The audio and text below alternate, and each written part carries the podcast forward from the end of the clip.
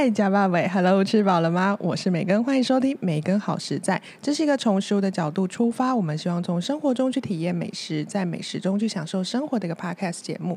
受疫情的影响啊，想必大家在台湾一定闷坏了。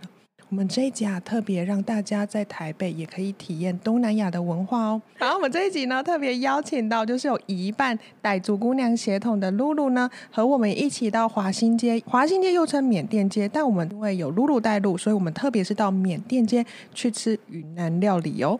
那我们一起欢迎露露。Hello，大家好，我是拥有一半傣族血统的露露。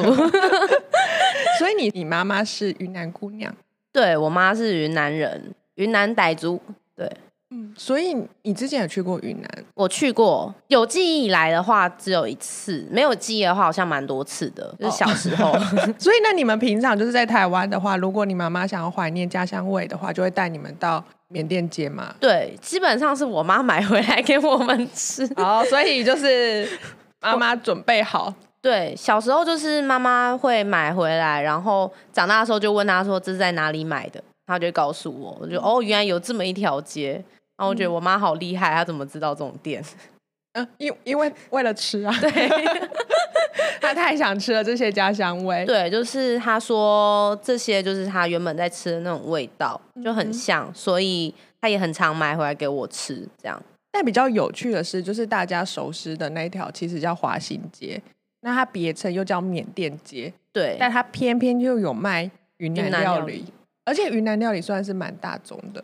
算是蛮大众，而且这几年来好像看到蛮多就是云南料理的店，对，对，然后我觉得还还蛮开心的，但我去就会去吃吃看，嗯然后就发现，嗯，然后没有那么正宗，嗯，两个礼拜前某个周末有一起到华新街，对然后由露露带路，然后带我们去体验他心目中正宗的云南口味。对，但是我要先说一下，因为云南很大，云南基本上是五个台湾，所以呢，如果连台湾都会有这么多不一样的口味的话，那云南当然也会有。那我吃的是比较靠近就是缅甸那边的，我们是比较靠西边，所以呢，如果你是去像东边一点的云南的话，他们的口味一定会有差。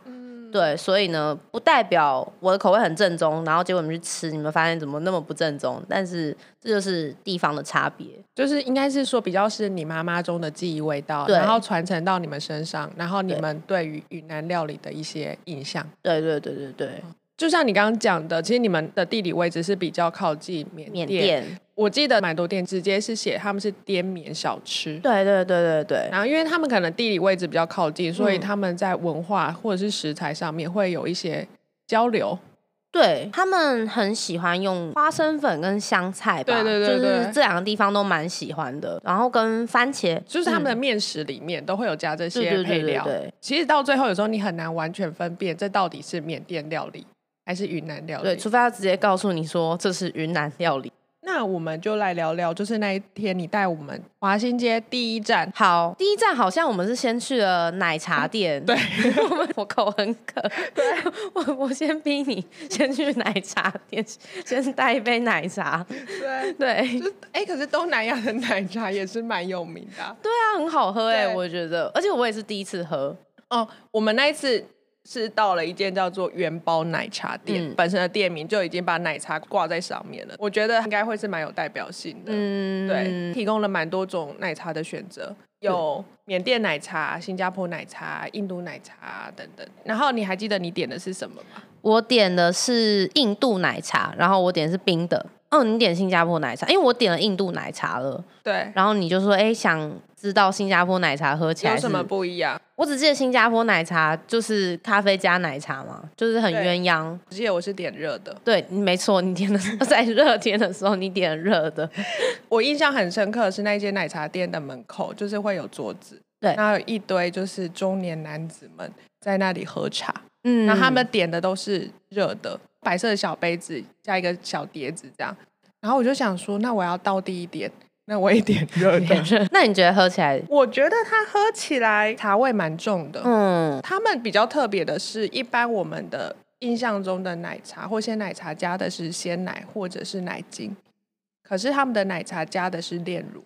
对，很好喝。我们喝完的奶茶在街头上，整个缅甸街其实不长，对，大概一百五十公尺。对前后大概嗯一百五十公尺，马路的两侧，然后有各式各样的店家。对，它旁边其实还有一个早市，嗯就是华兴市场。嗯嗯嗯，除了一般的卖面食或卖饭类的店家以外，它其实还有很多小的摊贩。然后我们就走着走着，然后晃着晃着，哎，各个小摊贩卖的东西都很特别，特别到你很多都不知道那是什么东西。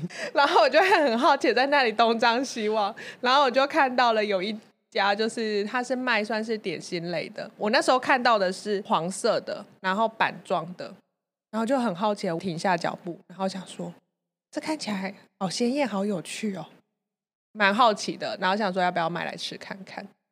这是一个我也没有吃过的东西。对。对，它长得有点像菠萝蜜，我还是要对澄清。对对，哦，对，我记得那你就跟我讲，那就是菠萝蜜啊，我就说，嗯，不是吧？印象中菠萝蜜好像不是长这样，因为老板娘有口音，她就说嗯这是姜黄饭，我听起来是姜黄饭，但是跟我认知的姜黄饭好像又不听起来也太一样。像姜黄饭。就是我们一般在外面吃到姜黄饭是真的是饭，嗯然后拌炒姜黄，可是好像有一些姜黄饭是板状的。也有可能，我现在在想，它那种板状可能它是用米做成的，所以他可能就直接也觉得它是个饭类，嗯，有没有可能是这样？或者是他可能觉得这样比较好跟客人 因为。我觉得这样更难理解，因为如果它是饭，它就应该做成饭的形状。哦，总之呢，我们就是还是不是很确定那个东西到底真正的名字叫什么，但是我们就买了一份，对，然后这个口感我们等一下再一起说好了。，好，然后但旁边它还有一个叫做白色的粑粑，对你说那个你认得？那个我认得，因为那个我妈常常就是会买来，然后逼我们吃。哦，所以你那时候叫我不要买，因为你跟我说那个不好吃。对，因为我我妈很喜欢吃那个，嗯她就会买来给我们吃。可是我自己没有那么喜欢，嗯，因为我觉得根本就没有那么的好吃，因为它有它的家乡味，但对我来说，它就只是一个糯米。它其实就是糯米团。对，而且它是个没有什么味道，就是纯糯米，然后用烤的，然后所以它外面会很硬。哦，所以你们买回来会再把它烤过？嗯，我们会用煎的，嗯，会把它煎，就是煎热这样，或是你烤的也可以。直接吃。嗯，直接吃会沾一些酱，可是我们家是沾辣椒酱，然后早上哦，好 难想象，真的不断颠覆我的三观呢。就是大家的早餐就是都很不一样。对早上，对，所以我一直跟你说不要买那个，不要买那个。拎了一袋，就是不确定是不是姜黄饭的姜黄饭，对，然后一起到了你推荐的，那一间就是卖云南料理的，对。对，那一家叫做我还是不知道名字，但是我用认的，我认得出来是哪一间。那一家叫做异乡小吃滇缅料理，哦哦，是哦，对，是红色的招牌。好，他们那边都红色招牌，哦，对不起，那它就是异乡小吃对滇缅它叫做。异乡小吃滇缅好哦，我料理记得了。然后它在金龙的隔壁，金龙小吃也是蛮有名的。就是大家如果想到云南料理，老师我第一个第一印象是大薄片，就是你要带我去吃大薄片吗？我也我的确带你去吃了大薄片。对，呃，我们点的是豌对豌豆粉拌大大薄片，然后我们点了一碗米线是干的不对吧？是巴巴丝吧？哦，我们点巴巴丝我们没有点米线哦，我们没有点米线呐、我们点的是巴巴，所以我们点了一碗干的巴巴丝跟一个大薄片。我这样就只有这样子，，对，因为我们两个人战力有点弱，而且那个分量很大。对那分量非常的大，就对是女生一般女生吃会吃的超级无敌饱那一种。嗯，因为我想说你没有吃过巴巴丝，可是米线你应该有吃过了。哦，米线在一般就是云南料理蛮常看到的。对，对，其实还有另外一个，但是只是那边都没有卖，叫做饵丝。那是什么？饵是那个就是诱饵的饵，就是食部的那个饵。然后它其实吃起来呢也是蛮 Q 的，蛮 Q 弹的。然后它是这三个里面最 Q 的东西，它也是用米做成的。就他们很多这种什么米做成的那种，就是面条类的东西，对，所以它是比较 Q。比较 Q 的。嗯，其实我最喜欢吃的是那一个，只是那边都没有卖。嗯，对，就是巴巴丝跟米线而已，你有办法跟我们口述巴巴丝跟米线的差别？应该 应该可以。巴巴丝它的它的面比较扁，米线是圆的。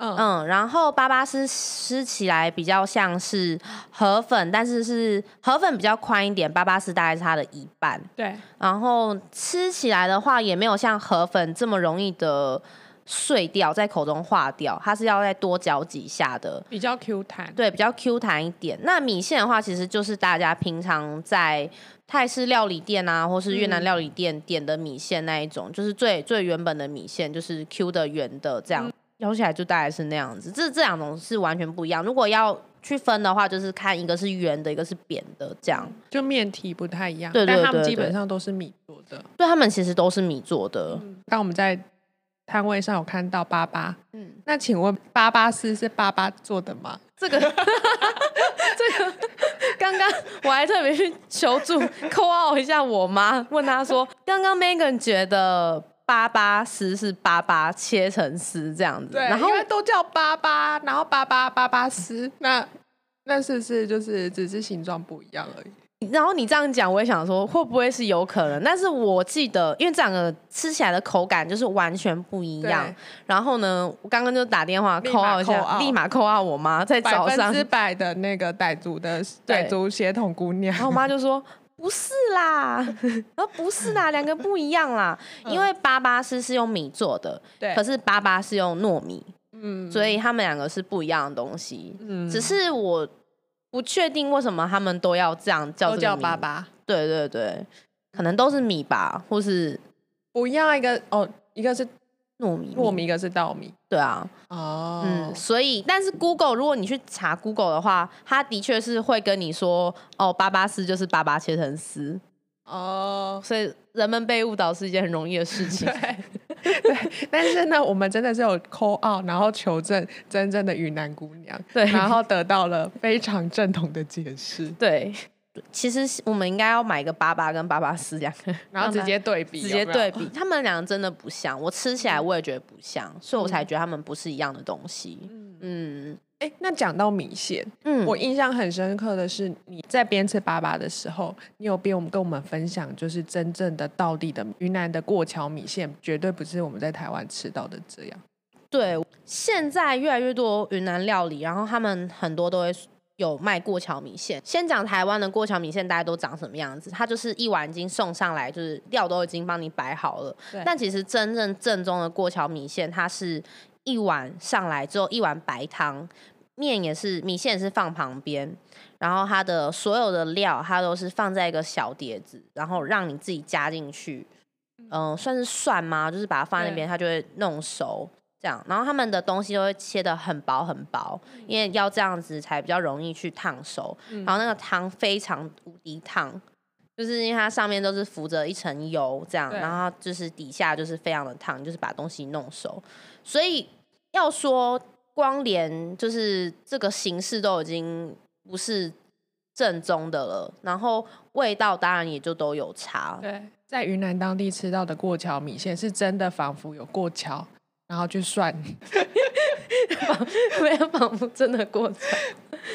有啊，因为其实我大概可以理解为什么它叫过桥米线，因为你想象你刚刚你说的那个情景，然后嗯你用筷子去夹那些料料理，哦你不觉得筷子就很像桥吗？哦，把它过过去这样子吗？对哦，我没有想过这一层、欸。那个筷子不是有两个，嗯，你必须去嫁接，就是汤跟食材之间，哎、我没有想过、哎，是不是？我我刚 我乱讲的啦，好啦，也可以啦，好不好？给觉得就是给过啦。好了，你这样讲也蛮像的哦。但我不确定在云南的每一间有卖过桥米线的店嗯都是长这样子，但是我自己去云南吃的店是是这样子的，没有错。嗯所以说不定有些人觉得很麻烦，他还是全部都帮你算进去了。但是讲究一点的店，他的确是会一个小碟子，它就是放各食材，对，然后它食材非常多种，它连酸菜啊什么的都对。有，然后就是让你自己去加，就很像涮涮锅吧。就有点像我们这边吃的小火锅，有一种是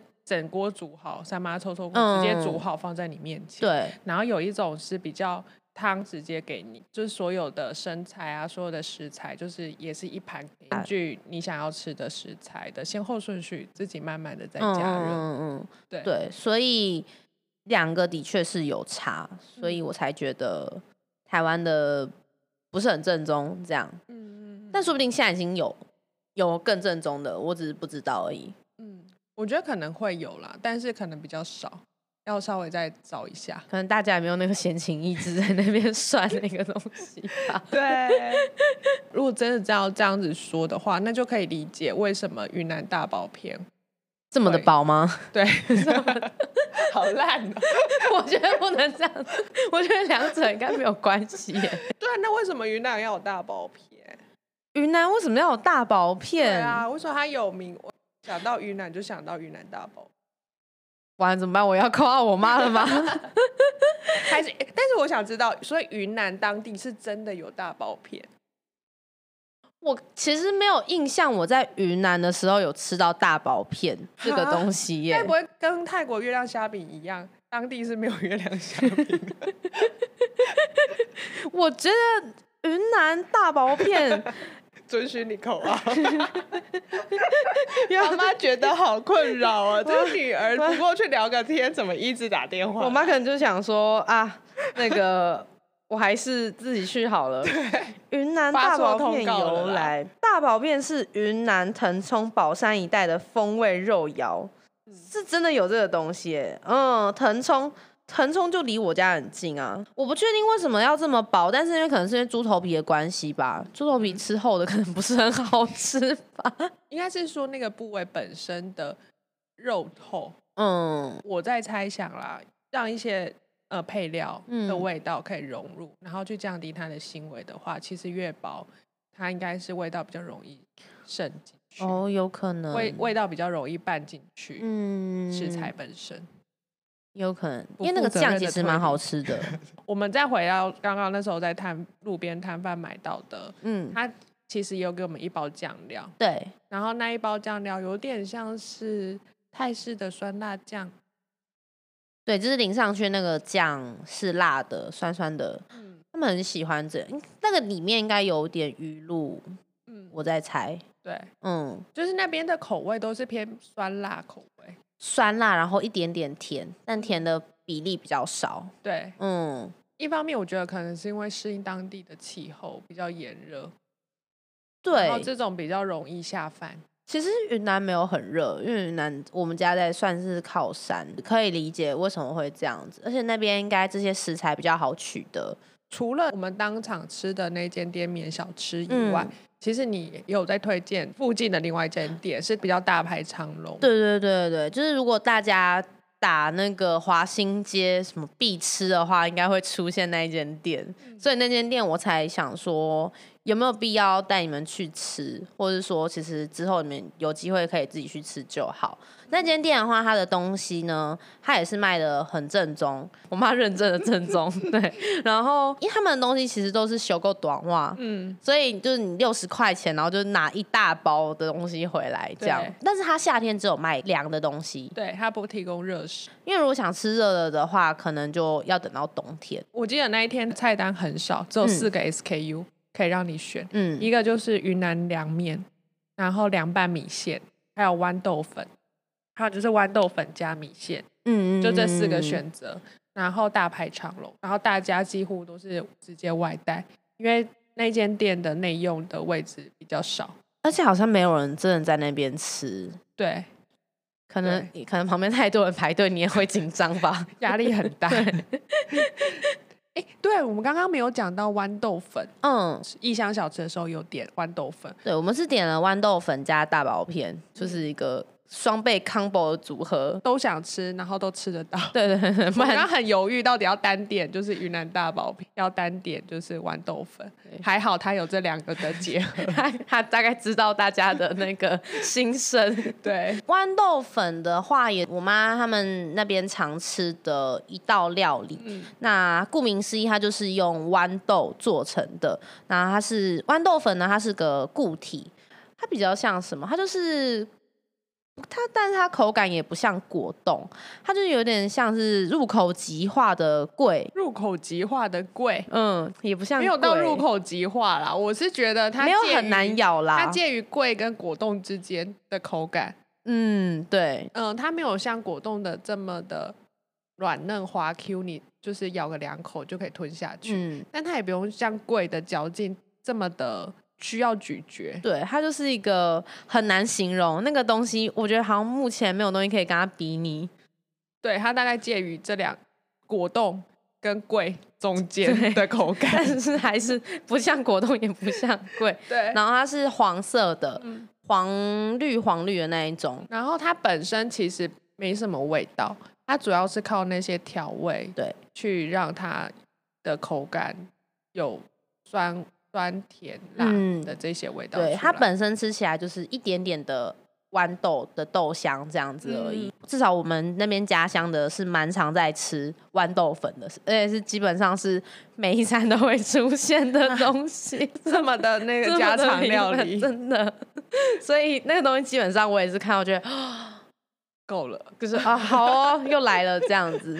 对，除了豌豆粉，嗯还有一个，因为其实你蛮担心我无法接受这种异国料理的口味，所以那时候其实点了不管是巴巴斯或豌豆粉，都是比较 safe 安全牌的选择。对，然后有另外一个，假设你想要进阶的体验的话，是一个东西叫做西西豆粉。粉，，对，它就是一个很哈口的东西。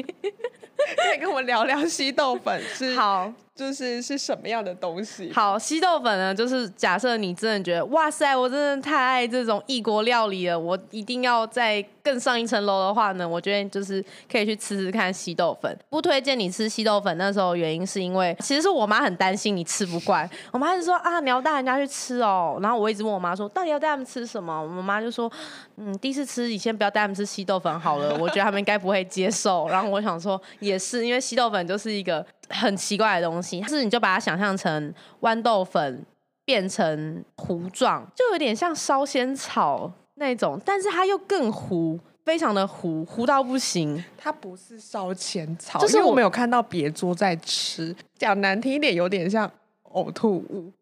其实有点像，而且那个颜色也有点像，那个颜色，灰灰白白，然后就是要烂不烂，对，它就是一碗很像，假设你那个面粉，你放水放太少，有没有？不是水放太少，它是放到一个一个量，然后再稍微再多一点，你的那个面糊就变成那种面浆。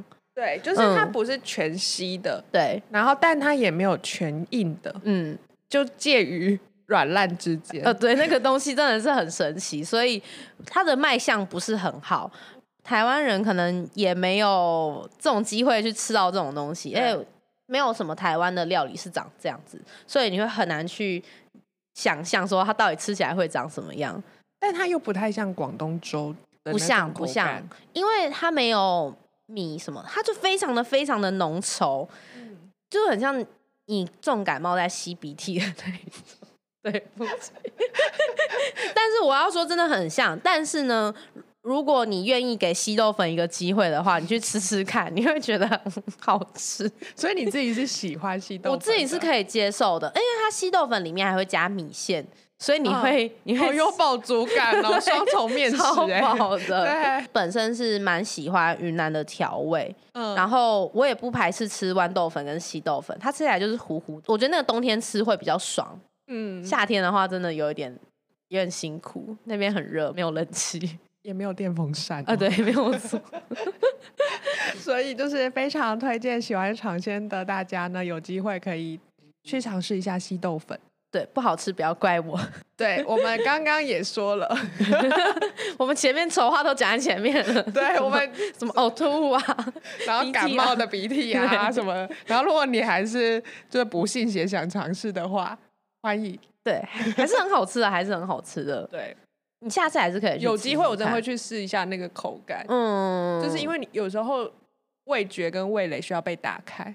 没有错，对，而且对啊，我们吃过那么多东西，难得有那种你没有吃过的东西，你要先吃过才能说你爱吃还是不爱吃，嗯，不能有任何的刻板印象没有象。错，对，所以我现在也不敢说我到底是喜欢还是不喜欢，但我知道有那个东西是我还没有尝试过的。嗯，好励志啊！对，好哦。吃完了主食，就是云南料理之外，它其实整条就是最大宗的应该是缅甸料理，然后云南料理，然后另外其实它还有很多包括泰国料理啊、印度料理啊等等等。主要其实好像是它本身有个群聚效应，同性质的店会开在一起，这样好像比较好。对，因为大家就知道要去那个店，要去那条街找，这样就是异乡人，就是大家可以聚在一起，也蛮不错的吧。我觉得它有形成一个呃聚落，就像我那时候其实是搭捷运嗯到南市角站四号出口出来，大概要走大概十五到二十分，沿路会经过一个叫做灿烂时光。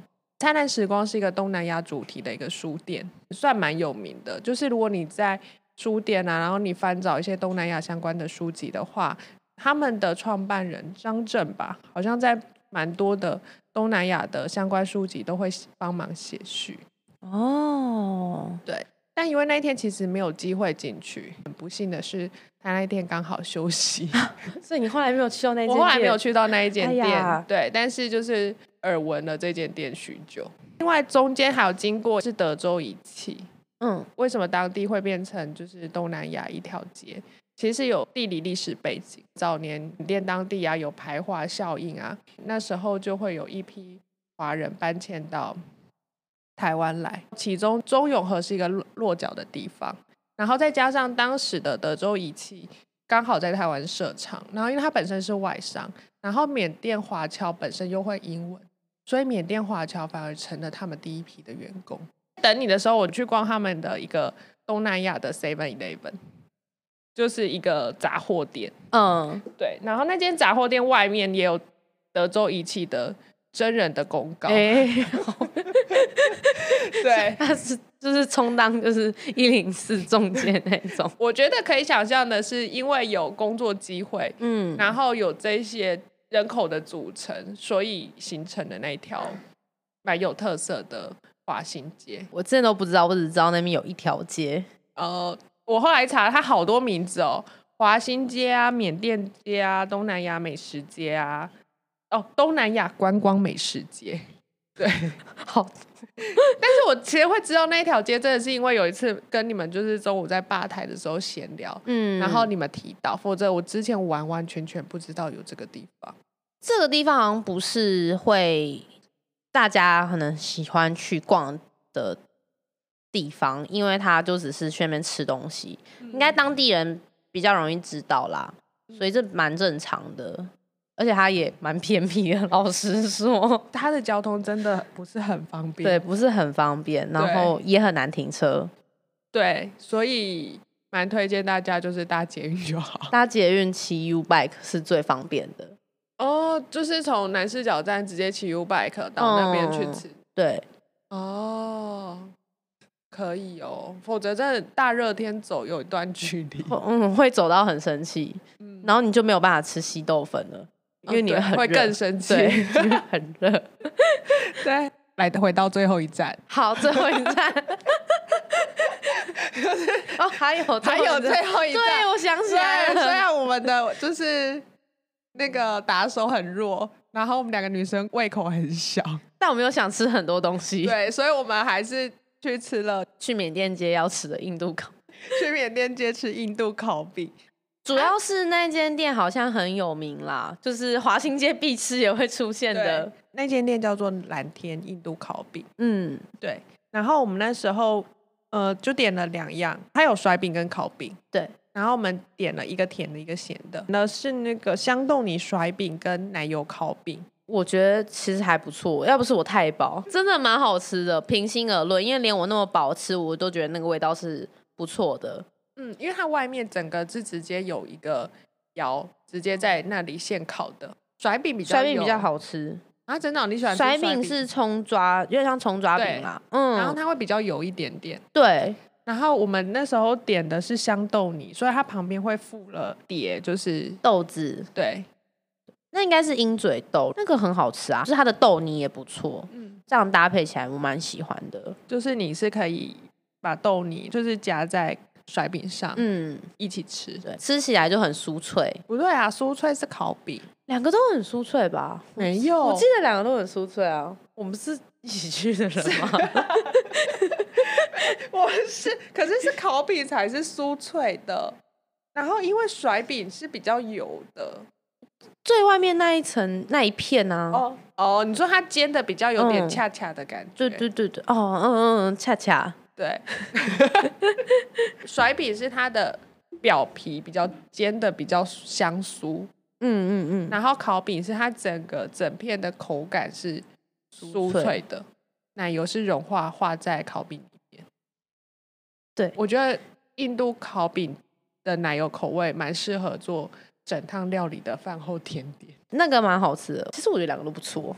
嗯，嗯，如果我们不是吃太饱的话，在异乡小吃那两碗面真的就把我们撑死。如果大家要再一次然后尝试很多口味的话，是可以就是找三五好友，我觉得一定要去一个人去，一定会抱持着很多遗憾。对，然后而且你可以尝试到的就很少。